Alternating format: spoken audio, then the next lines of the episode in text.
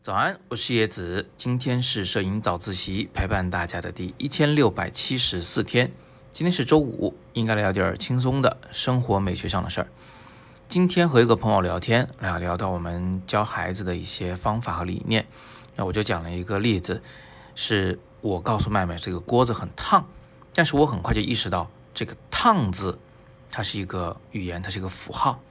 它跟真正的感觉很烫啊是。相差十万八千里的，所以怎么办呢？我征询了小麦麦的意见啊，他在他同意的基础上，拿着他的小手呢，快速的去摸了下那个锅子啊，他感觉到很烫，但是又不至于被烫伤。从此呢，小麦麦就真真切切的知道了烫到底是什么意思。那这是很多年前的事情，现在我也把这种理念呢，一直用在我的摄影的教学中。呃，而且呢，我也去观察摄影爱好者们，他们跟这个世界之间啊，是通过一个逻辑在连接，还是直接有拥抱啊，直接有碰触，这是两种完全不同的处事方法。那有的摄影爱好者呢，是拿摄影当做一个自我防卫的武器啊，就好像是一个无形的这个能量保护罩啊，把自己保护在一个非常安全的境地。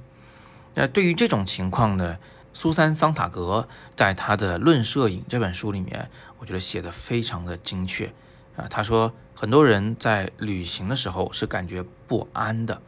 因为这是反人性的活动。旅行中很多事情呢，都呃是比较就不受预测的啊，是比较随机的，它不是那种从头到尾都能被你掌控的那种安全感，它是在陌生的环境。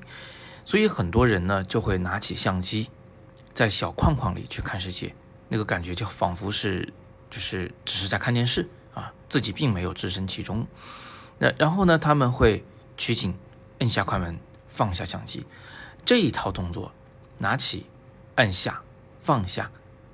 不断的重复，就成了一种神秘的宗教仪式，能让人在最陌生的环境中重复最熟悉的动作。从而呢，不会让人觉得很心忧啊，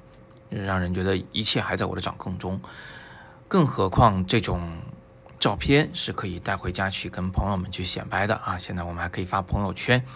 来告诉所有人：你看我的旅行，一切都在我的掌控之中。这种安全感是人的天性但是在这种时候呢，摄影是我们和这个世界之间隔着的一堵墙。在另一种情况下，人们是用摄影来和这个世界直接的沟通的。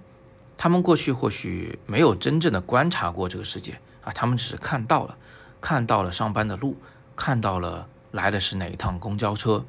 但是他却没有观察过这个路上到底有些什么东西啊，是什么样的质感，在什么样的光线下有什么神奇的现象。他们没有仔细观察过，比如说公交车的轮胎啊，公交车的门。门上有一把小铜锁，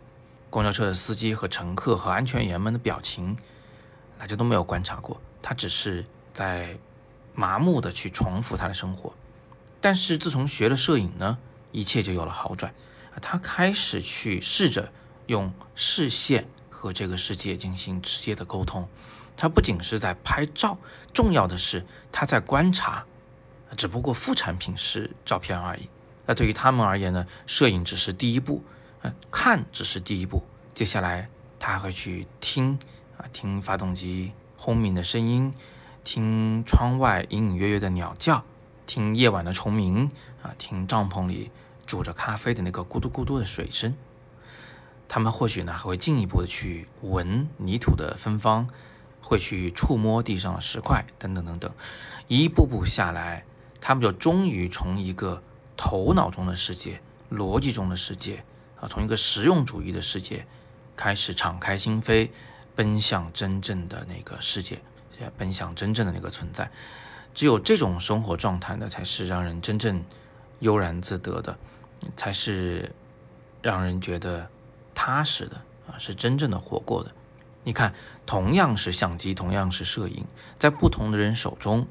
它会成为完全不同的工具。它或许是一堵墙，或许呢是你与这个世界之间的一个桥梁。我呢是特别希望能够通过摄影教育，能够启发成年人、小孩子们啊，都开始一步一步的去拥抱这个世界，去真真正正的融入这个世界。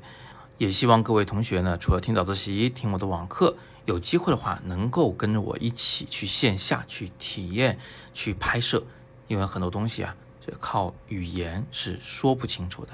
我们必须要去亲手碰触一下那个锅子，才知道什么才是真正的烫。也只有真正的含一颗糖，才会知道什么叫做甜。好，那今天我们就简单的聊到这里。今天呢是摄影早自习陪伴大家的第一千六百七十四天，我是叶子，每天早上六点半，微信公众号“摄影早自习”，不见不散。